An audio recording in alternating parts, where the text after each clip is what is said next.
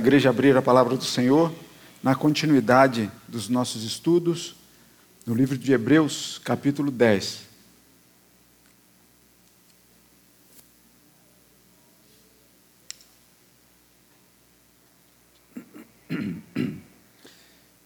Livro de Hebreus, capítulo 10. O boletim já nos avisa, enquanto abrimos a palavra, Reverendo Vladimir ah, ontem esteve na igreja, pregando na igreja de Santo Elias, e hoje está, hoje de manhã, está pregando na igreja de Senador Camará. Prega e logo depois dirige a aula de escola dominical. Por isso, não está conosco aqui hoje.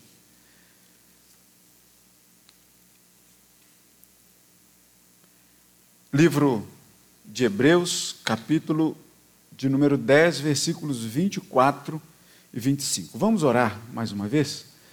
Senhor nosso Deus, bendito, amado Senhor da nossa vida. Louvamos o nome do Senhor nessa hora também de ouvir do Senhor. E para isso, Pai, rogamos que a iluminação do Seu Santo Espírito esteja na nossa mente, no nosso coração, fazendo com que desde a leitura da palavra nós já ouçamos, entendamos o que o Senhor tem a dizer ao nosso coração. É a oração que fazemos em nome de Cristo, nosso Senhor. Amém. Vamos nos colocar de pé, vamos ler juntos os versículos 24 e 25. Está na revista atualizada? Joia. Vamos fazer o seguinte: vamos ler do versículo 19 até o 25 porque a gente pega todo o contexto, fica, fica melhor. Então vamos fazer o seguinte: eu leio os ímpares e a igreja os pares. E aí eu quero convidar a nossa irmã Nina para que leia os pares aqui junto com a igreja, para que não fique aquele vazio na transmissão. Então eu leio os pares e ou melhor, eu leio os ímpares e a Nina com a igreja, os pares. Diz assim a palavra do Senhor: Tendo, pois, irmãos, intrepidez para entrar no Santo dos Santos, pelo sangue de Jesus, e.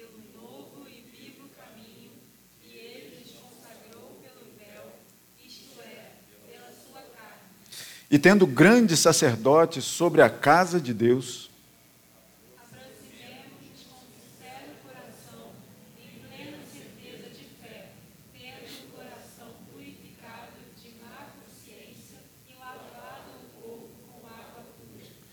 Guardemos firme a confissão da esperança, sem vacilar, pois quem fez a promessa é fiel. Consideremos também uns outros, para nos estimularmos ao amor e às boas obras. Juntos, não deixemos de congregar-nos, como é costume de alguns. Antes, façamos admoestações, e tanto mais quando vedes que o dia se aproxima. Louvado seja o nome do Senhor. A igreja pode se assentar. Obrigado, Nina. Chamados à comunhão é o tema do nosso da nossa conversa, do nosso sermão aqui hoje. Chamados à comunhão. A gente já leu o, o, o trecho aqui para nos colocar no contexto, e o, e o livro de Hebreus é a gente já tem passado domingo após domingo, notadamente na parte da manhã, se bem que hoje, é um spoiler que eu deixo para vocês aí, talvez na noite de hoje a gente vai dar continuidade ao livro de Hebreus. Então, fica aí mais um, um, um convite para você estar aqui com a gente. Ainda mais com o título desse, né? Chamados à comunhão. E por falar nisso, em chamados à comunhão, você está mais do que convidado chamado a estar aqui em comunhão no culto hoje da noite. E aí por quê? O que, que de especial tem? A principal coisa é estar na presença de Deus. Inegável. Isso aí não tem negociação, né? Mas hoje a gente vai receber o coral do Sínodo do Rio de Janeiro, que vai chegar aqui hoje às 17 horas. E fez um convite bem interessante. Se por acaso você quiser cantar junto com o coral, você vai ter essas quase duas horas aí para poder ensaiar. Então eles chegarão aqui às 17 horas e vão começar a ensaiar. Então, e fizeram esse convite para a igreja. Se por acaso você quiser cantar, você esteja aqui às 17 horas, que eles trouxeram partituras extras. Aí você pensa, mas não sei ler partitura. Mas não precisa não, o, o regente dá um jeito nisso aí. Ele sabe, ele só vai saber ali que, em que voz você se encaixa. E os hinos são muito tradicionais, muito conhecidos, então vai ser fácil. Se você quiser, está lançado aí o convite de ser chamado a mais essa comunhão. Então, não perca, hoje às 19 horas receberemos então o coral do Sínodo do Rio de Janeiro, nos conduzindo em louvor a Deus como igreja, na presença dele, para louvá-lo e engrandecê-lo. Mas, enfim, o livro de Hebreus, então, a gente já tem trabalhado com ele esses domingos todos e a gente sabe muito bem do que ele vem sendo tratado. Então, assim, buscar o contexto né, do, do livro de Hebreus é muito fácil. A gente vai lá na internet, no, no YouTube da, da igreja e tudo mais, e a gente tem lá no, no site da igreja, a gente tem lá os sermões, todos eles gravados lá, para a gente saber o que o livro de Hebreus fala. O livro de Hebreus ele traça muito do Antigo Testamento com a nossa realidade. E por que eu digo com a nossa realidade? Porque a palavra de Deus, ela não, não foi escrita e, e, e terminada e acabada como um fim para que fosse é, é, é, é, ministrada só lá no tempo em que foi escrito, por exemplo. Mas a palavra de Deus ela é viva e eficaz e perene e está até hoje. Por isso nós estamos reunidos aqui nessa manhã. Nós estamos reunidos ao redor da palavra porque a palavra é viva. A palavra é de Deus, a palavra é atual. Não há necessidade de. Você pode até mudar a linguagem, como já, já houve algumas traduções, né? Nova tradução na linguagem de hoje, tem igrejas que usam a revista e corrigida, nós usamos a, a revista e atualizada. O reverendo Gabriel gosta de usar a nova Almeida atualizada, não é isso? Mas isso são só versões. Mas a palavra de Deus, ela continua uma só, e ela deve ser entendida assim. A palavra de Deus é firme, ela não titubeia, ela não balança de um lado para o outro. Nós balançamos, a palavra de Deus não. E aí, quando nós então temos a palavra de Deus e esse contexto todo que Hebreus faz, Hebreus justamente ele pega muito lá do Antigo Testamento, dizendo: olha só, não que isso não tenha sido válido, tudo que foi feito até agora. Isso quando, quando eu digo até agora, no tempo em que Hebreus foi escrito, né? Aquela, aquela história dos, dos sacrifícios que eram feitos, dos animais que eram imolados. Né? E aqui eu preguei há, há pouco tempo é, é, é, no Evangelho de João, né, que havia uma festa dentro do templo, enquanto os, os é, é, doentes, é, coxos, aleijados estavam do lado de fora. Aquela história lá do tanque, da água balançar, chacoalhar, lembram que a gente fez isso aqui num sermão um dia? Então, assim, e havia ali, né, o Evangelho de João traz isso, aberturas para onde vocês lavavam as ovelhas, vocês eles lá, né, lavavam as ovelhas nos tanques, onde essa água, essa pretensa água, um dia seria balançada para que a primeira pessoa que entrasse na água fosse curada. Olha só, eram lavadas ali e colocadas por essas portas laterais do templo para que servissem de sacrifício as ovelhas, os animais. E aí o livro de Hebreus vai dizer assim: olha, isso tudo foi válido lá no seu tempo.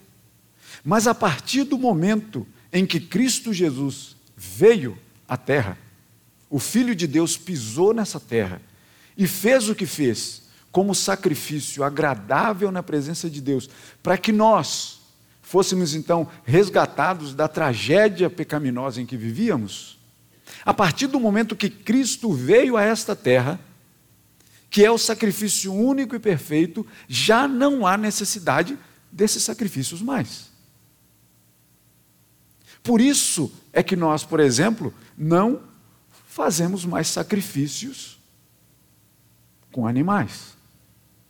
Porque nós cremos que aquele sacrifício único e suficiente feito por Cristo, de uma vez por todas já selou isso. De uma vez por todas já foi suficiente aquele sacrifício que não era suficiente lá naquele tempo. Porque a gente via que o, o sacrifício era uma constante, não, não cessava. Era preciso fazer sacrifício de novo. E um detalhe: o sumo sacerdote, que era aquele que entrava de ano em ano no lugar santo dos santos, onde estava ali a arca da aliança, que ele entrava ali com o seu sacrifício todo especial, e era uma vez só por ano que ele fazia isso, mas tinha que fazer todo ano. E quantos anos seguidos isso foi feito? Morria sumo sacerdote, outro era colocado no lugar, morria de novo e o sacrifício não parava. Era ininterrupto isso. Mas quando Cristo veio então à terra, quando Cristo então foi à cruz por nós, quando Cristo foi morto e ao terceiro dia ressuscitou, ele já veio com essa promessa dizendo: Eu sou o sacrifício. O sacrifício que não vai exatamente anular todo aquele, mas dos quais não vai ser mais preciso fazer. Aqueles sacrifícios acabaram. Eu sou o Cordeiro. Eu sou o sacrifício, o Cordeiro de Deus. João Batista vai dizer isso, né? Eis o Cordeiro de Deus que tira o pecado do mundo. Acabou, o sacrifício único e perfeito. Já não há mais essa necessidade. Então, o livro de Hebreus ele traz essa essa história comparativa para a gente dizendo, olha, não há mais necessidade de sacrifício. E aí quando nós chegamos no texto e no domingo passado, a gente ouviu o reverendo Vladimir pregando sobre que devemos guardar firme essa confissão. Nós devemos ser fiéis nessa esperança sem vacilar, pois quem fez essa promessa é fiel. Deus é fiel. Então, quando nós chegamos ao texto, na continuidade dele, nos versículos 24 e 25, que, de, que diz assim que nós devemos, nos, nós devemos considerar também nos considerar uns aos outros, para nos estimularmos a duas coisas: a prática do amor e das boas obras. Então, quando nós chegamos nesse texto, nesse primeiro trecho, vai dizer assim: consideremos-nos também uns aos outros. Mas também, também é um acréscimo, vocês concordam comigo? Se diz assim, ó, que nós devemos considerar também, é porque alguma coisa antes nós devemos ter considerado. E qual é essa coisa antes que nós devemos considerar? Por isso eu fiz questão de ler a partir do versículo de número 19. Porque no versículo 19 vai dizer assim: olha, irmãos, nós temos intrepidez para entrar no lugar santo dos santos. Olha só, já não é mais uma prerrogativa somente do sumo sacerdote, mas eu e você. Temos agora intrepidez, ou seja, coragem para poder entrar no lugar santo dos santos. E por que, que a gente precisa ter coragem para entrar no lugar santo dos santos? Porque naquela época, se não fosse o sacerdote a entrar no santo dos santos, qualquer outra pessoa que entrasse morria. E olha só que detalhe interessante. Quem é que se atrevia? Você se atreveria? Pois eu não. Pois como é gostoso viver, vai dizer que não é? É bom viver. E ainda mais você entrando num lugar que você sabe que seria condenado se entrasse ali naquele lugar. E aí Hebreus vai dizer para a gente, o escritor aos Hebreus vai dizer para a gente aqui no versículo de 19, olha irmãos, então vocês, que agora vocês têm intrepidez para entrar nesse lugar, no santo dos santos. Mas você não, vocês não entram somente por entrar. Não é por vontade de vocês que vocês entram. Mas o versículo 19 vai dizer: Mas pelo sangue de Cristo é que vocês têm agora autoridade, permissão, intrepidez para poder entrar nesse lugar santo dos santos. Já não é mais um lugar que você só ouve falar, porque veja bem, imagina a curiosidade do povo daquele que não era o, o, o, sumo sacerdote, de ficar curioso para saber o que tem lá dentro. Imagina as crianças, como é que deveriam ficar? Só ouvindo falar, né? Que lá dentro havia a arca da aliança, né? desse jeito, era assim, era assado. Tudo isso estava muito detalhado. Mas, e a nossa curiosidade? Quem aqui nunca teve curiosidade? Quando eu digo da criança, então, né? Criança assim que está indo ali com, com, com um grampo de cabelo na tomada e você fala assim: não faz isso. E o que, que a criança faz? Ela olha para você e vai seguindo para lá. Não é verdade? Logicamente você não vai deixar isso acontecer. Mas criança não é curiosa? Criança é curiosa demais. Criança passa por aquela fase dos porquês. Né? A gente estava conversando sobre isso é, essa semana. Que criança tem aquela fase do porquê. Você explica uma coisa para a criança, ela fala assim: por quê? Aí você responde a esse porquê. E qual é a pergunta dela? Por quê? Porque ela quer aprofundar mais, ela quer conhecer as coisas. O mundo está se descortinando aí, ela quer conhecer as coisas através de você, dos pais, dos responsáveis. Então vocês imaginam a curiosidade da criança por saber o que tinha no Santo dos Santos e, o, e os pais falando assim: não, você não pode entrar lá. Quem pode entrar lá só o sumo sacerdote uma vez por ano. E aí o escritor aos Hebreus vai dizer assim: agora pelo sangue de Cristo, você pode matar essa curiosidade, você pode entrar lá. Olha só que delícia que esse livro de, de, de Hebreus traz para a gente, né, dizendo assim: ó, vocês, pelo sangue de Jesus, pelo novo e vivo caminho que ele nos consagrou pelo véu, pela sua própria carne. Este era, essa era a primeira consideração. Esta era a primeira consideração que diz assim: olha, nós agora temos intrepidez de nos aproximarmos, de entrarmos no Santo dos Santos, de estar perto de Jesus, que é o tabernáculo, que é o próprio Santo dos Santos.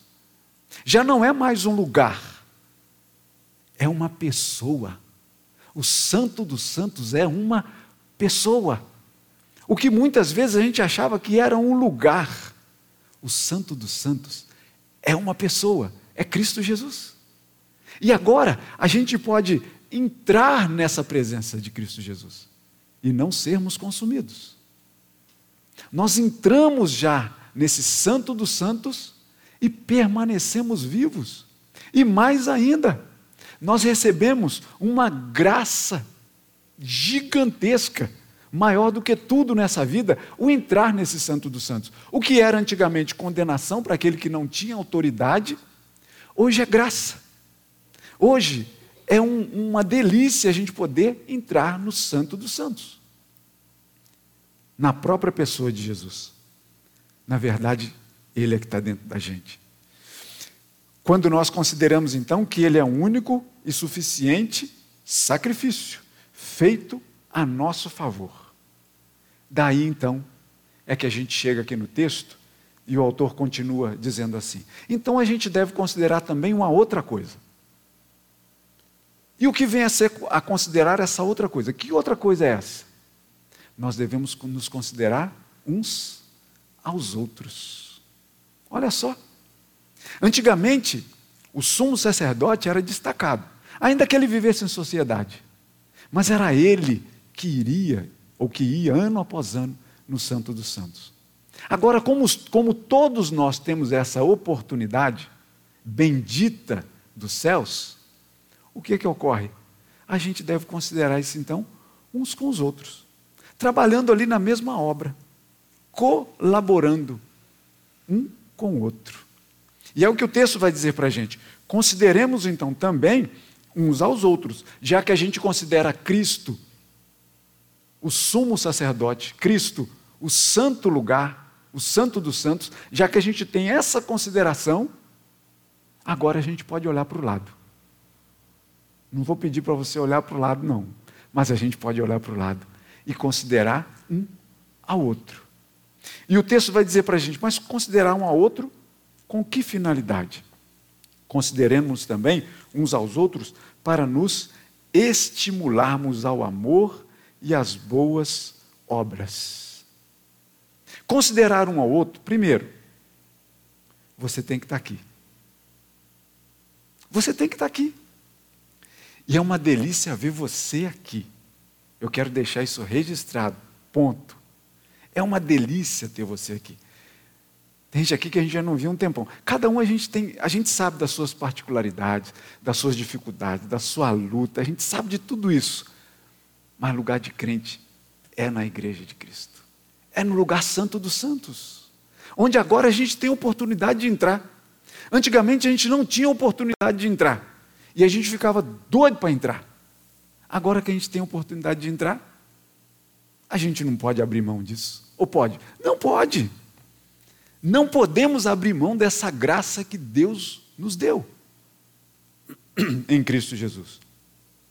E aí vai dizer aqui assim: olha, nós devemos nos estimular, então a gente deve considerar um ao outro para nos estimularmos. Eu só posso ser estimulado a pregar se tiver vocês aqui. Sabe? Porque senão eu fico fazendo devocional em casa.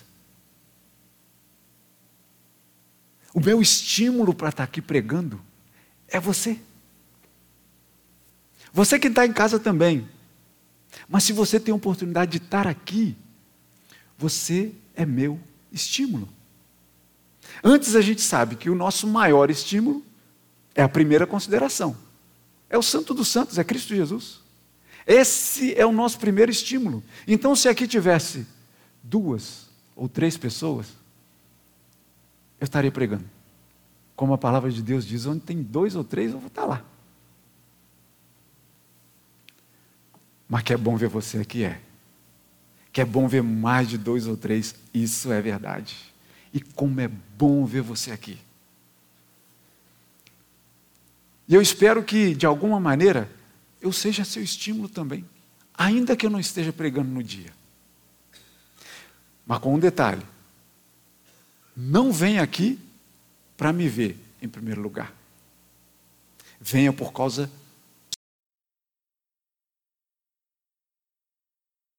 relacionamento com o santo lugar. E qual é o santo lugar? É essa igreja? Não. É Cristo Jesus. E aí você pode dizer assim: Poxa, mas relacionamento com Ele eu posso ter em todo lugar. Pode.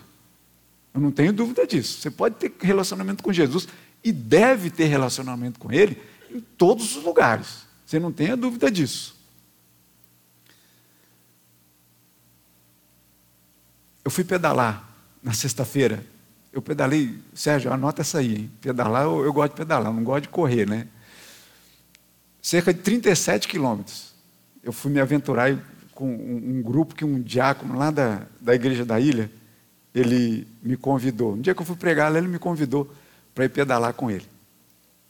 Com ele e com um grupo, eram umas vinte e tantas pessoas. E aí eu fui. E ele falou assim: olha, são três grupos. O primeiro grupo não tem nem líder. Vamos embora. São os caras que pedalam. E olha, eu digo para vocês assim que é, o meu carro 1.0 tem que fazer um esforço para poder acompanhar esses caras. Tem o grupo 2, que tem um, um símbolozinho lá, que é de um carro de corrida. E tem o grupo 3, que é um símbolozinho de uma tartaruga. Fiquei nesse. Fiquei nesse porque os caras estavam acostumados, as pessoas estavam acostumadas, né? Homens, mulheres ali, que eu falei, olha, e pedalando ali. Sabe o que é mais gostoso?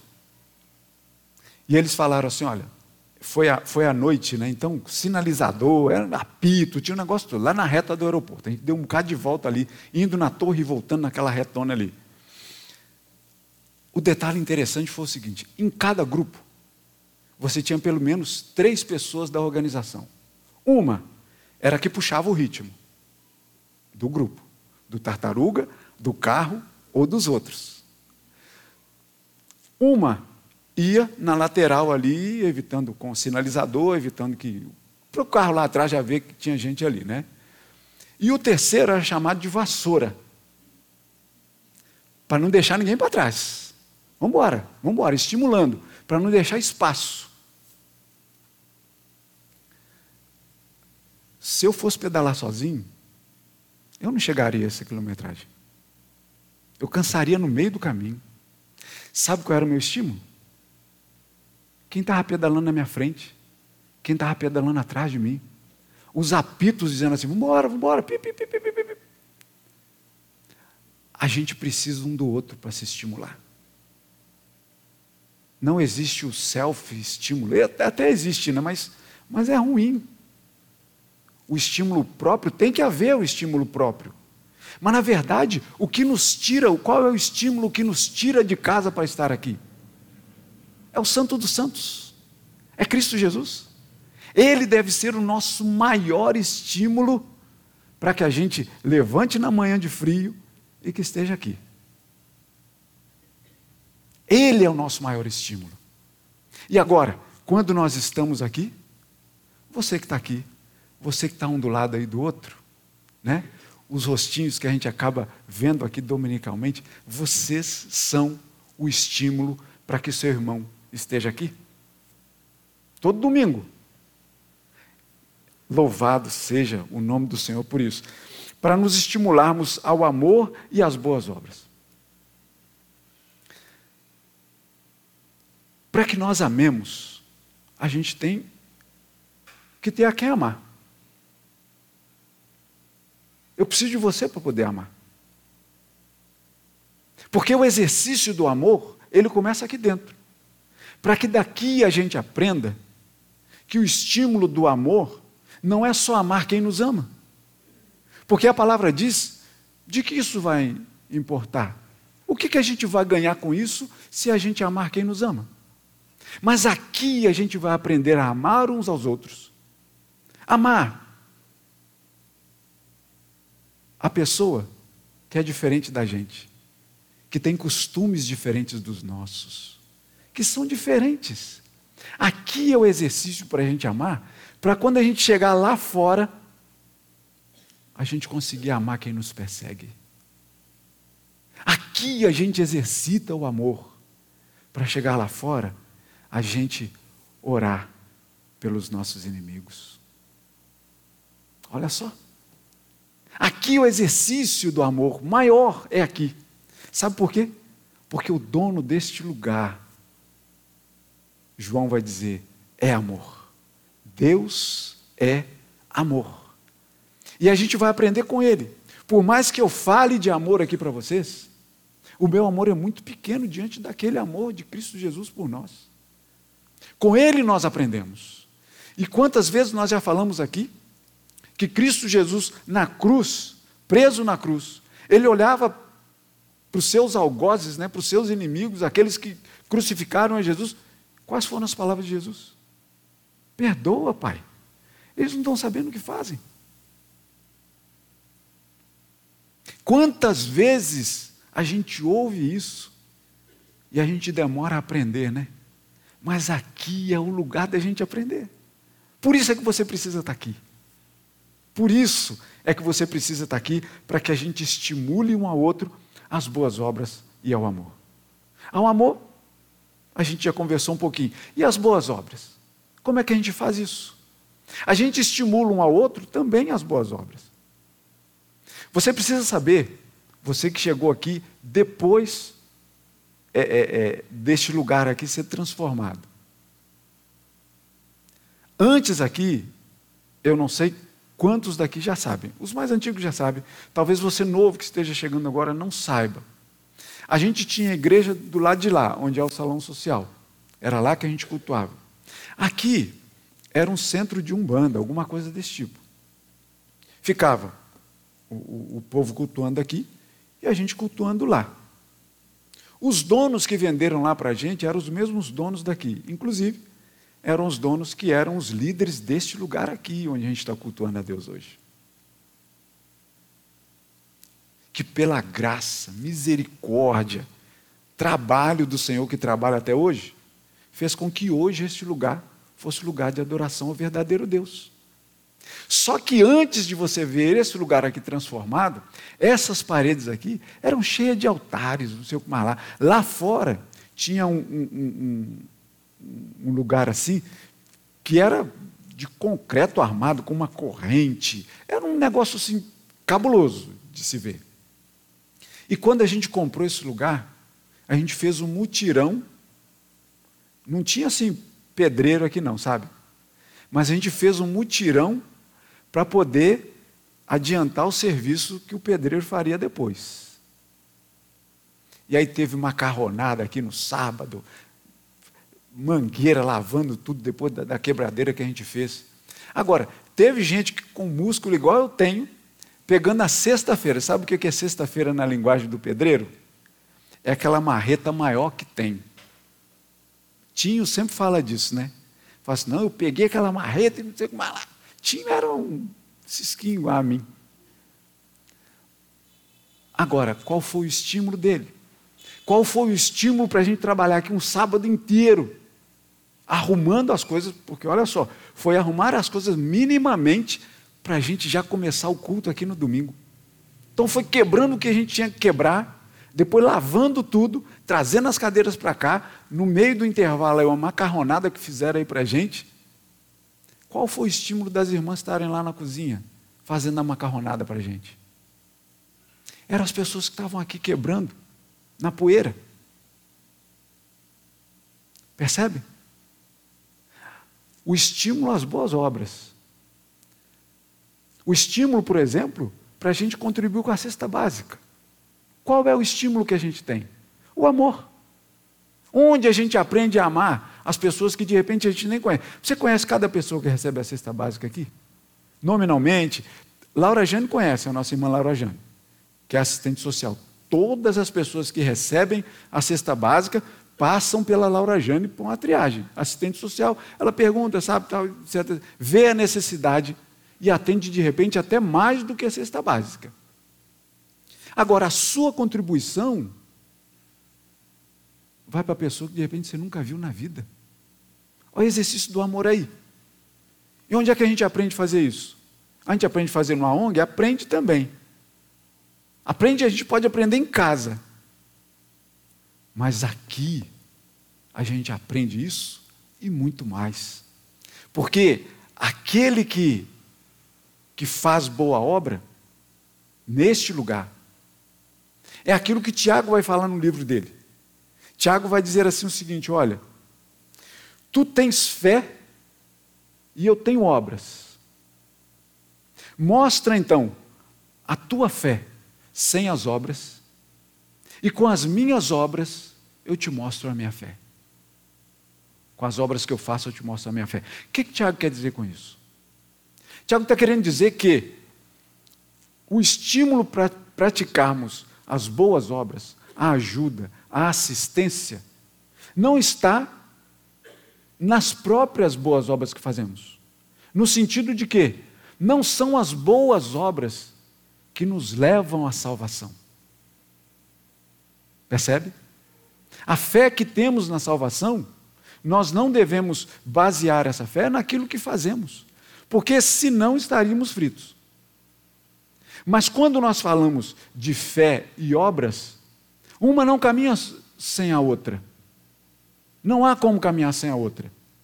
Na verdade, as boas obras que praticamos, em resposta a fé que foi colocada no nosso coração. Eu faço boa obra porque pela fé eu creio em Cristo Jesus. Não há como termos fé e ficarmos de braço cruzado. Não há. Não há. Por causa da fé, a gente é estimulado e a gente estimula um ao outro a praticar as boas obras. Pedro estava caminhando, estava numa cidade, e aí ficou sabendo que numa cidade perto da dele, Jope, uma discípula do Senhor tinha falecido. Dorcas, o nome dela. Tabita, que traduzido ali ficou como Dorcas. E quando o Pedro chega lá nessa cidade, as viúvas, as companheiras de Dorcas, chegam até Pedro com os vestidos, com, com as túnicas que ela fazia, dizendo assim: Olha só o que ela deixou para a gente. Mas eu não estou falando de artesanato.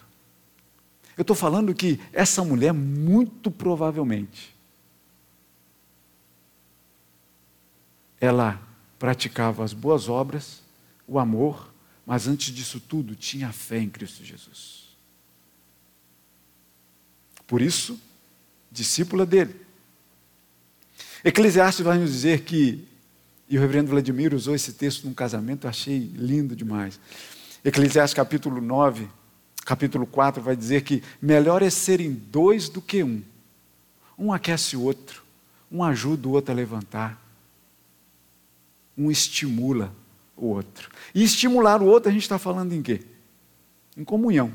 É muito, é muito comum nessas empreitadas de boas obras, e aí eu vou chamar a atenção para você sobre isso, para que você tire isso da sua cabeça.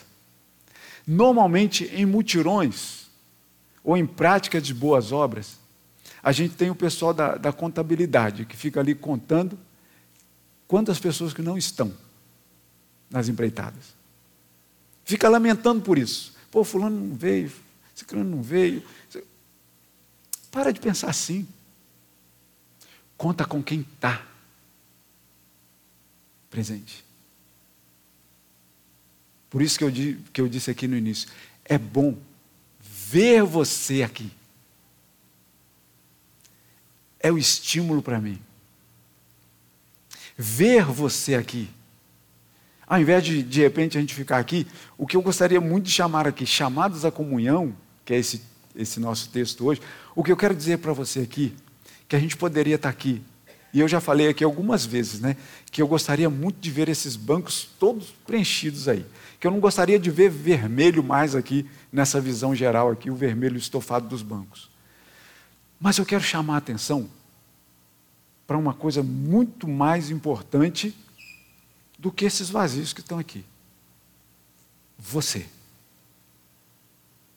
Irmão comigo. Crente comigo. Comungando da mesma fé que eu. Neste lugar. Para estimularmos ao amor e às boas obras uns dos outros. Quero contar com você. Posso contar com você domingo que vem?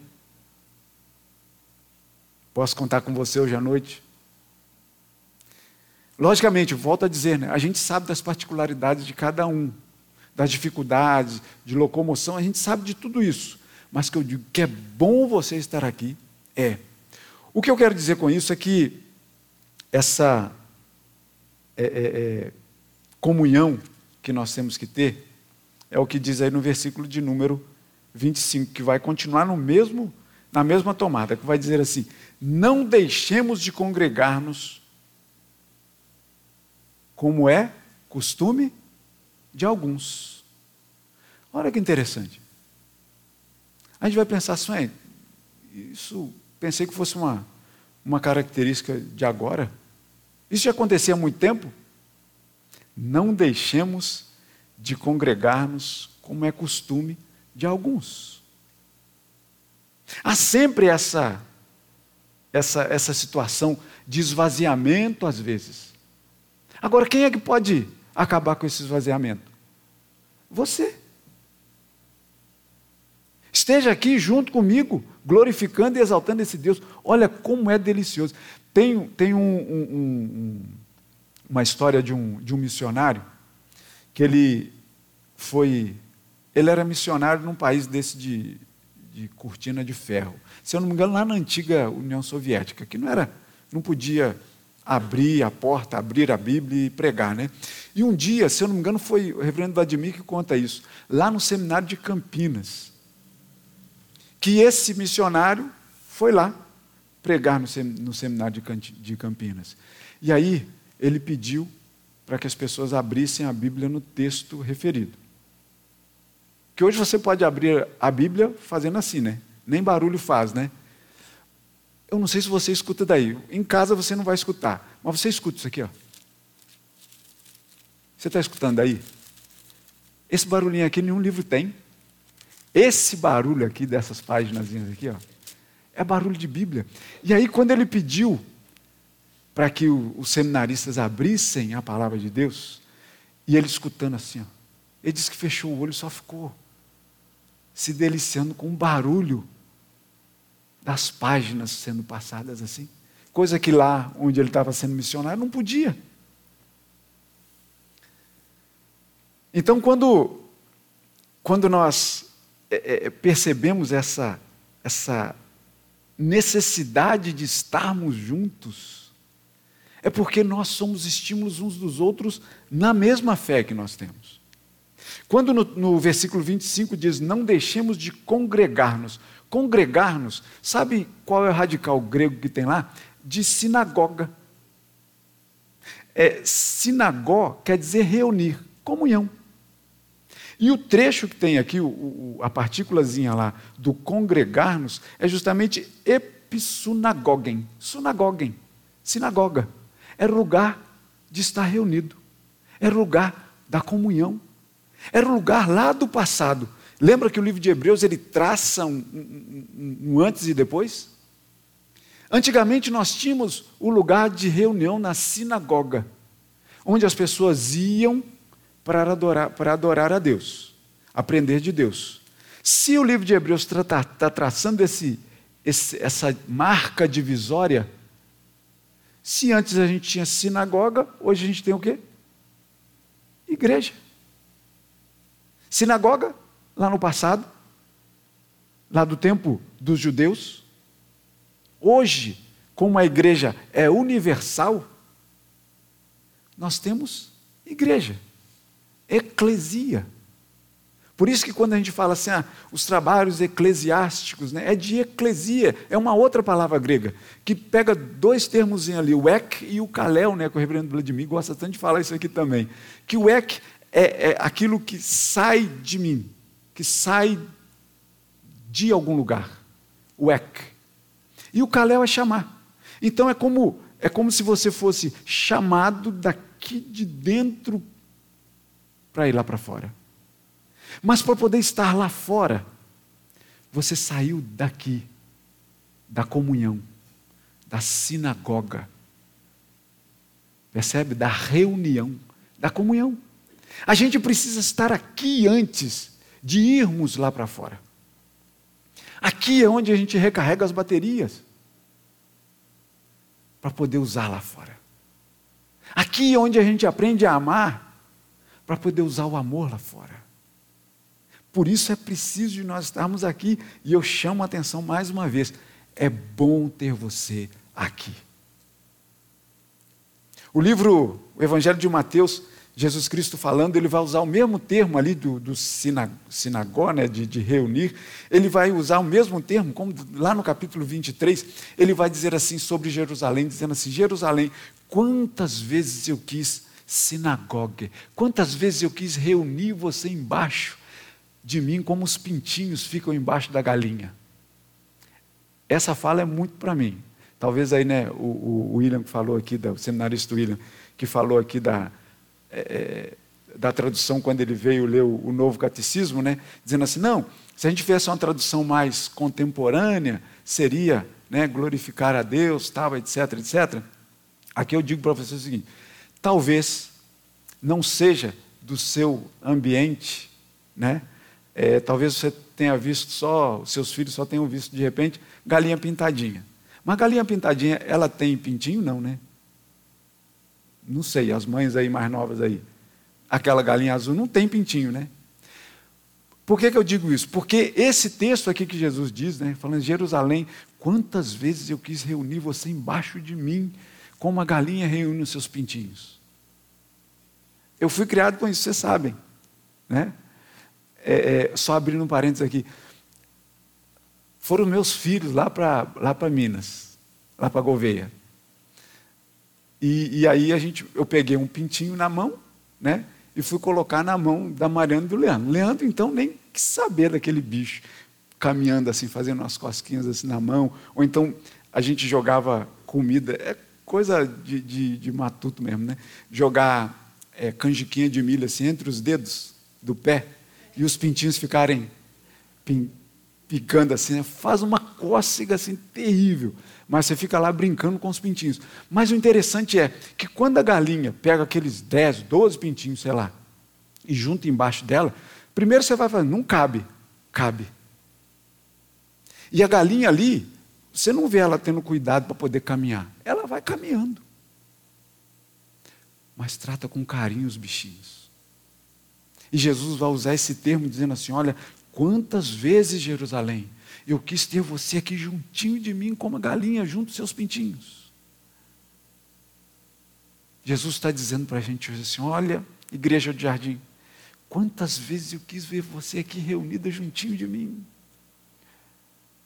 E de repente você estava longe, distante, disperso. Mas eu quero chamar a atenção para você, Pintinho, que está aqui embaixo de Jesus hoje pegando do calor, da proteção de Cristo Jesus, o nosso Senhor, o Santo dos Santos. Quantas vezes a gente quis estar embaixo desse lugar? Cristo Jesus nos chamou a todo tempo e a gente se viu afastado. Hoje a gente tem essa oportunidade. Irmãos, a gente passou por dois anos aí fazendo culto online. Hoje a gente tem a oportunidade de novo estar aqui, ó, como pintinhos embaixo da galinha. Vamos aproveitar isso. Por isso eu digo para vocês: que bom ter você aqui. Volto a reforçar isso. Eu não vou parar de reforçar isso, porque o título do sermão é Chamados à Comunhão. E que bom você estar aqui com a gente. Quando nós lemos aqui né, que não deixemos de congregar-nos como é costume de alguns. O mesmo termo para costume de alguns de deixar de se congregar é o mesmo texto, é o mesmo termo que o, o, no, no, Evangelho de Lucas e de, e de Mateus vai dizer para a gente, né? De, do costume que Jesus tinha de ir orar. Em Lucas capítulo 22 vai dizer assim: saindo foi como de costume para o Monte das Oliveiras. E os discípulos foram com ele. Olha.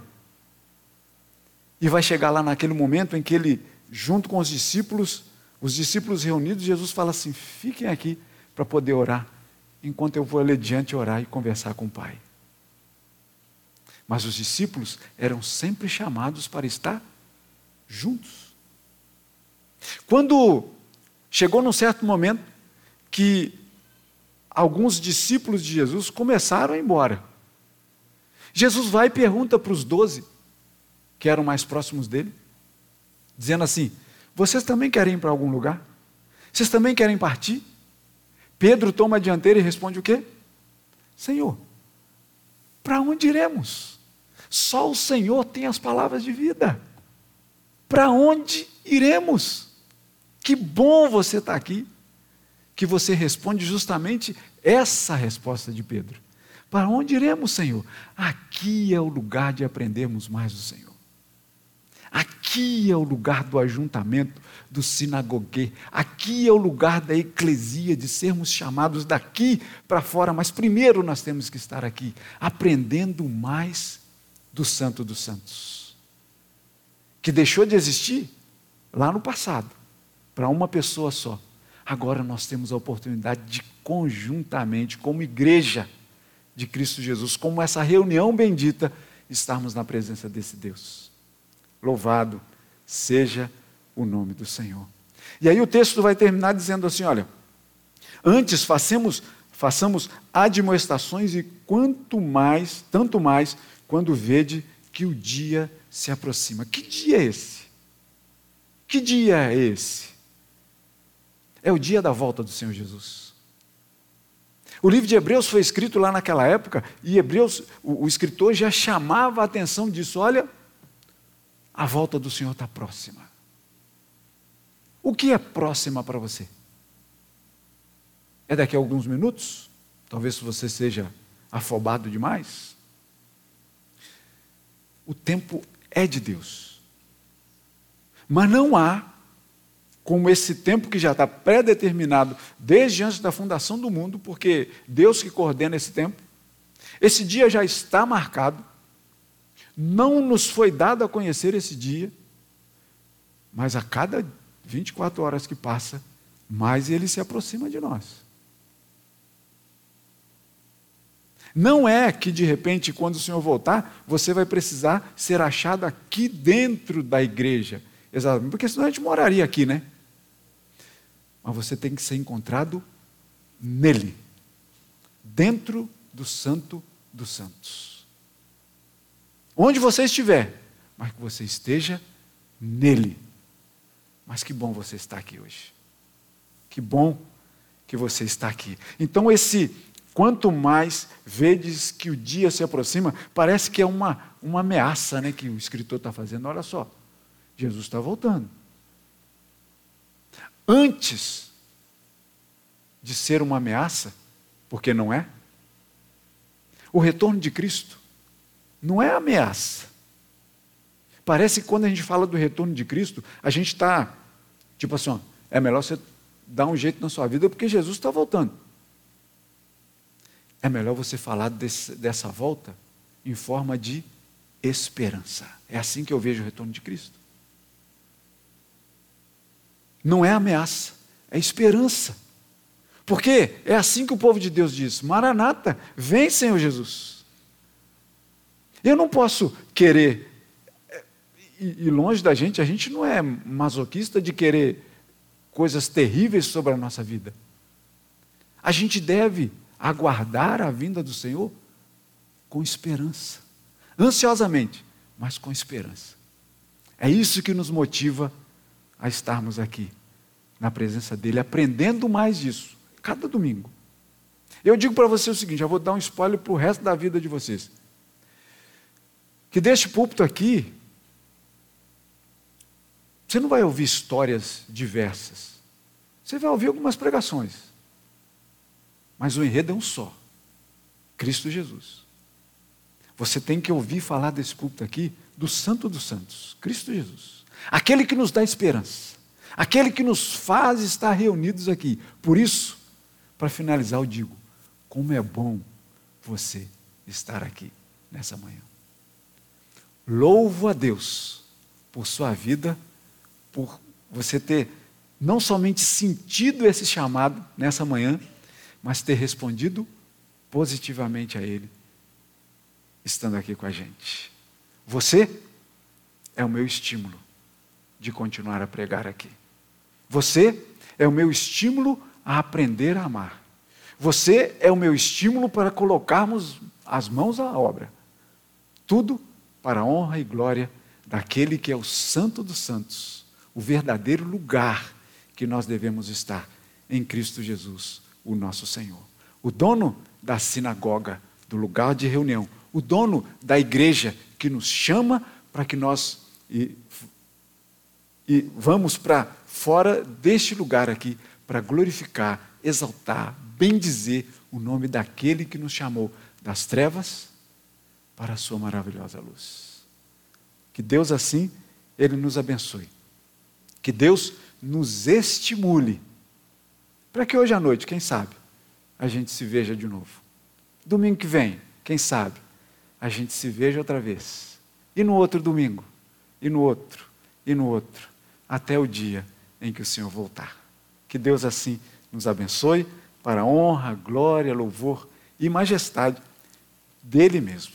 E agora nós vamos partir para um ato de comunhão delícia de comunhão, em que nós vamos participar desse momento. Convido os presbíteros a estarem conosco aqui à frente.